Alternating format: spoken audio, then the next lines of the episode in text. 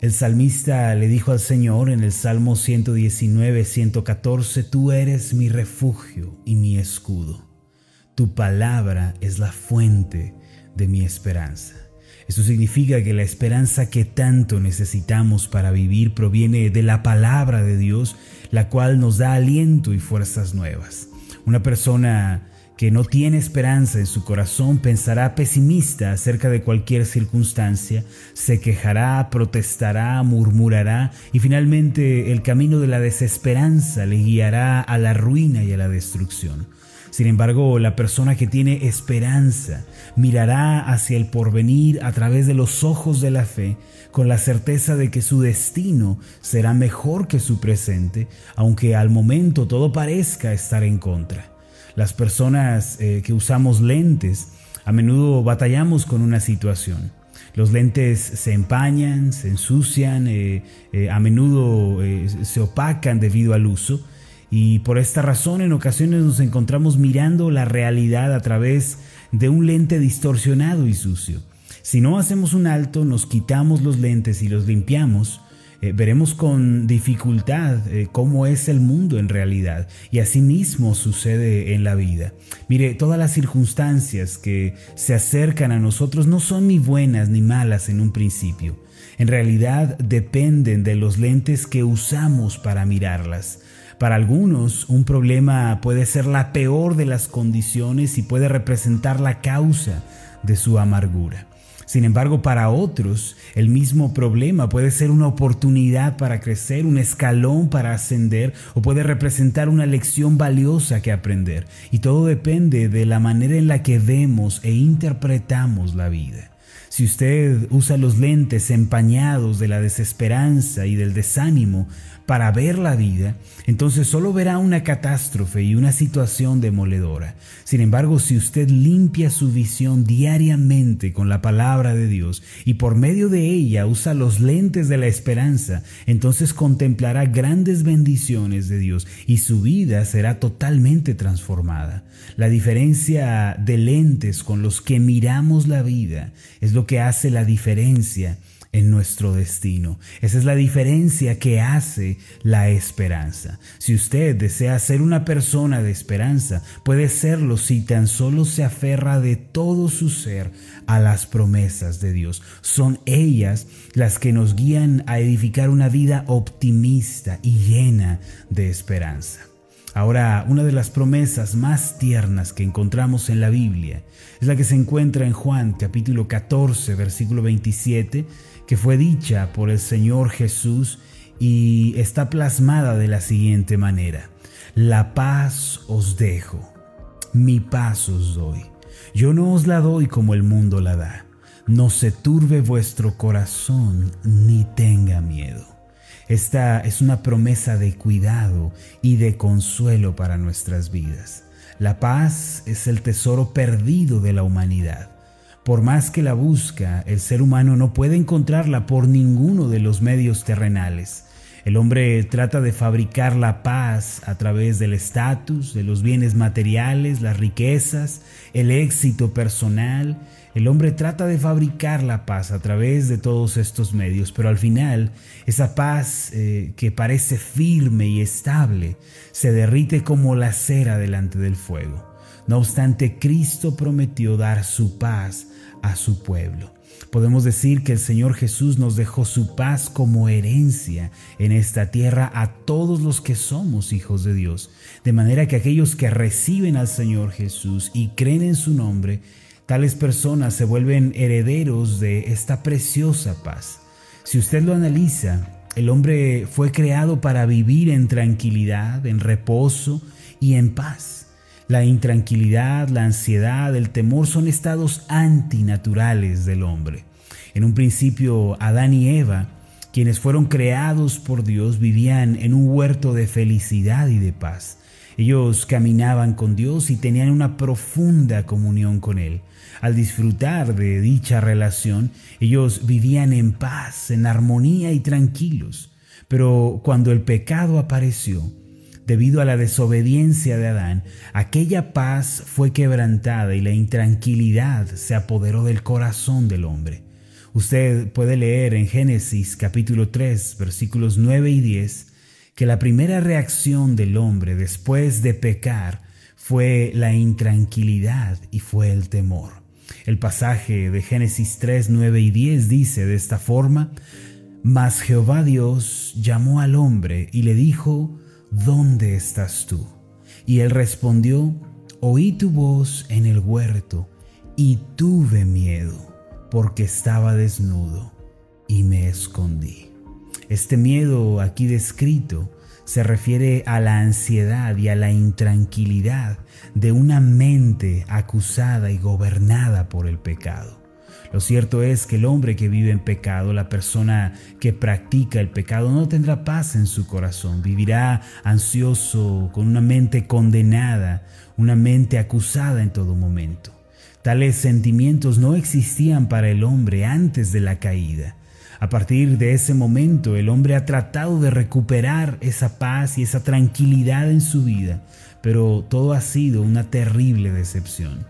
No obstante, cuando Jesucristo vino al mundo, Él declaró que tenía una paz renovada. Él dijo en Juan 14, 27, La paz os dejo, mi paz os doy. Yo no os la doy como el mundo la da. No se turbe vuestro corazón, ni tenga miedo. Él comienza diciendo, la paz os dejo, aquella paz que tanto han buscado, aquella paz por la cual han divagado, yo vine a compartirla. Pero después Él afirma que esa paz no es una paz ajena, sino Él dice, mi paz os doy. Esta paz que Él vino a compartir es su propia paz. Pero ¿se ha preguntado alguna vez por qué el Señor Jesucristo disfrutaba de una abundante e inquebrantable paz. ¿Por qué? Porque él vivía en una perfecta comunión con Dios. Aquella paz de la que disfrutaba Adán en un principio, por estar en conformidad, en armonía con Dios, y fue perdida por el pecado, Jesucristo la disfrutaba porque él tenía una comunión perfecta con Dios ya que en Jesucristo no hay desobediencia ni pecado como en el caso de Adán, sino que Él fue obediente al Padre en todo. El Señor Jesús tenía una comunión perfecta con el Padre Celestial de donde provenía esa paz inquebrantable. Por esta razón, en Mateo capítulo 3, versículo 17, la voz que resuena desde los cielos, eh, la cual era la voz del Padre, dijo, este es mi Hijo amado en quien tengo complacencia. Dios se complace y se deleita absolutamente en Cristo. Eso el Señor tenía una paz abundante e interminable. A diferencia de Adán, Cristo fue obediente hasta la muerte. En Filipenses capítulo 2, versículos 5 al 8, el apóstol Pablo declaró lo siguiente, haya pues en vosotros este sentir que hubo también en Cristo Jesús, el cual, siendo en forma de Dios, no estimó el ser igual a Dios como cosa a que aferrarse, sino que se despojó a sí mismo, tomando la forma de siervo, hecho semejante a los hombres, y estando en la condición de hombre, se humilló a sí mismo, haciéndose obediente hasta la muerte y muerte de cruz. ¿Cuál es el significado de este pasaje? Al ser obediente hasta la muerte, Cristo conquistó la paz y el reposo que Adán y Eva perdieron en el principio. Por esta razón Él puede decir, mi paz os doy. Es decir, la paz abundante que yo disfruto por mi obediencia perfecta al Padre es la misma que les entrego el día de hoy.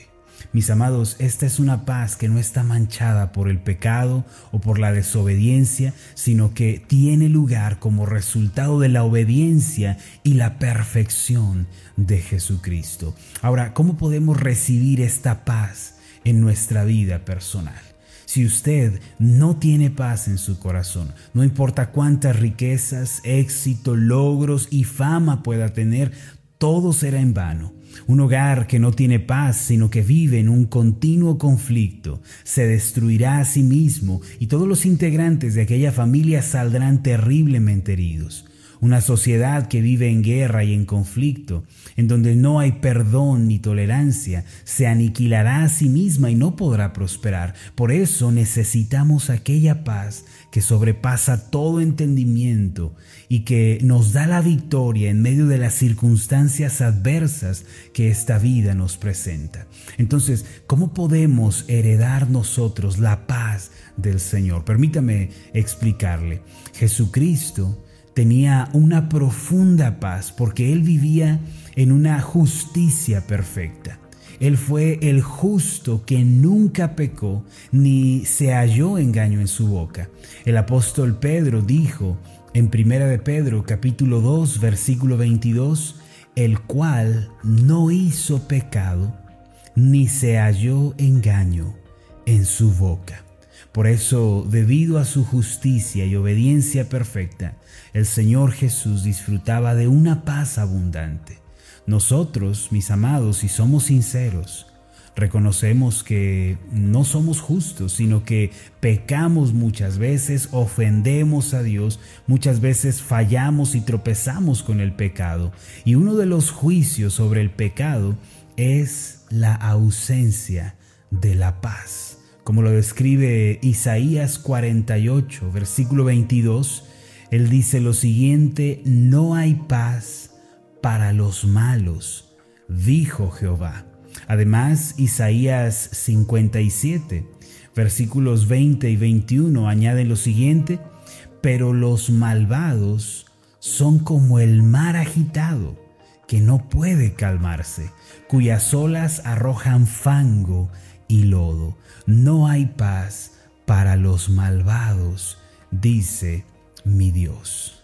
Por eso el pecador, el malvado, el que vive en desobediencia, aquel eh, que se resiste a la ley de Dios, no puede tener paz. Es como un mar tempestuoso que arroja el lodo de la amargura y de la frustración, de modo que para tener paz usted primero tiene que ser justo delante de los ojos de Dios. Pero esto no es posible porque todos somos pecadores. No podemos presentarnos delante de Dios como justos, humanamente hablando. Yo no puedo venir delante de Él y presentarme como justo porque la realidad es que soy pecador. Yo entro en la categoría de aquellos que describió el profeta Isaías, no hay paz para los malvados. Sin embargo, hay una esperanza para nosotros, mis amados.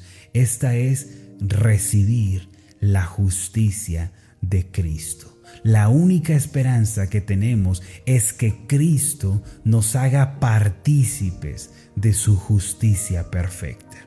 Isaías capítulo 32, versículo 17 dice lo siguiente, y el efecto de la justicia será paz, y labor de la justicia, reposo y seguridad para siempre. Así es, solo la justicia, que equivale a una vida de obediencia, solo esta justicia puede conceder paz, reposo y seguridad para siempre. Esta es la buena noticia, mis amados, que cuando creemos en Cristo como Salvador personal y reconocemos que solamente Él puede reconciliarnos con Dios, entonces recibimos su justicia y con ella la paz tan anhelada.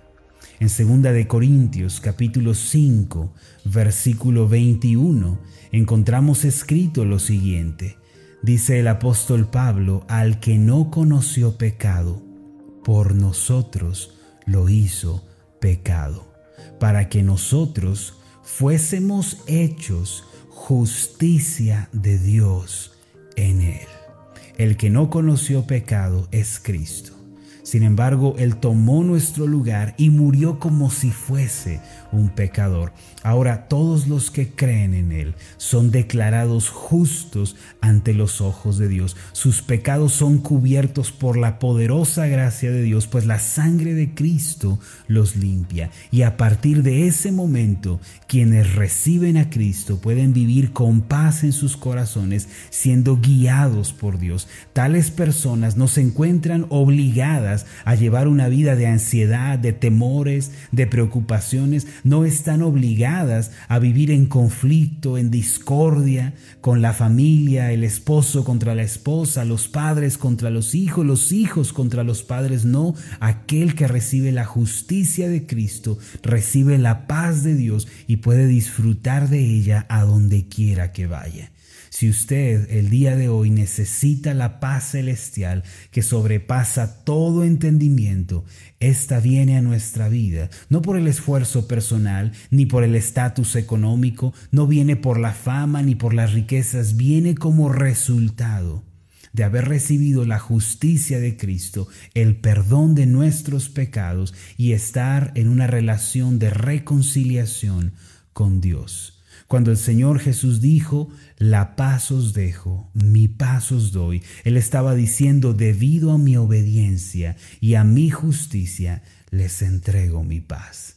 Por esta razón, crea en Jesucristo, recíbalo en su vida y reconózcalo como el Señor de todo su ser. Entonces la paz celestial descenderá a su corazón. Mis amados, a través de esta promesa, el Señor Jesús nos consuela y nos anima. Cuando se avecinan las tempestades de la vida y nos persigue la aflicción, podemos recordar esta promesa y mantener la esperanza cerca de nuestro corazón.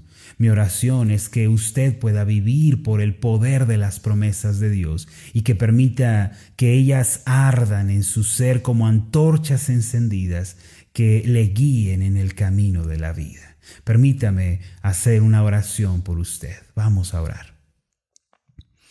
Amado Dios y Padre Celestial, gracias porque a través de Jesucristo tú nos das la paz del cielo. Es a través de Jesucristo que podemos tener la paz que sobrepasa todo entendimiento, que guarda nuestros corazones y nuestros pensamientos en Cristo Jesús. Amado Dios, reconocemos que somos pecadores y que por lo tanto, humanamente hablando, no hay paz para nosotros. Sin embargo, también reconocemos que Jesucristo vino al mundo, pagó el precio de nuestros pecados y nos dio su justicia delante de ti. De modo que aunque somos pecadores, estamos revestidos de la justicia de Cristo. Nuestros pecados han sido lavados con su sangre y por eso nos encontramos reconciliados contigo. Por esta razón, Señor, podemos recibir tu paz el día de hoy. Permite que tu paz descienda a nuestros hogares, que descienda a nuestras relaciones personales, que se encuentre, Señor, en nuestro corazón y que a donde quiera que vayamos seamos pacificadores, agentes de paz. Esto te lo pedimos en el nombre de Jesús. Amén y amén.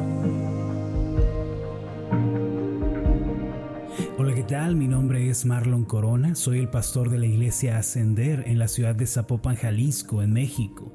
Le agradezco mucho por haberme seguido con esta meditación. Mi oración siempre es que usted sea prosperado en todas las cosas y goce de una buena salud, así como prospera en su alma. Lo invito a que ore por las meditaciones Ascender y le pregunte a Dios cómo puede usted ser de bendición para este ministerio. Las meditaciones Ascender son impulsadas y apoyadas por nuestros oyentes Reciba un fuerte abrazo de mi parte. Que Dios le bendiga. Hasta la próxima.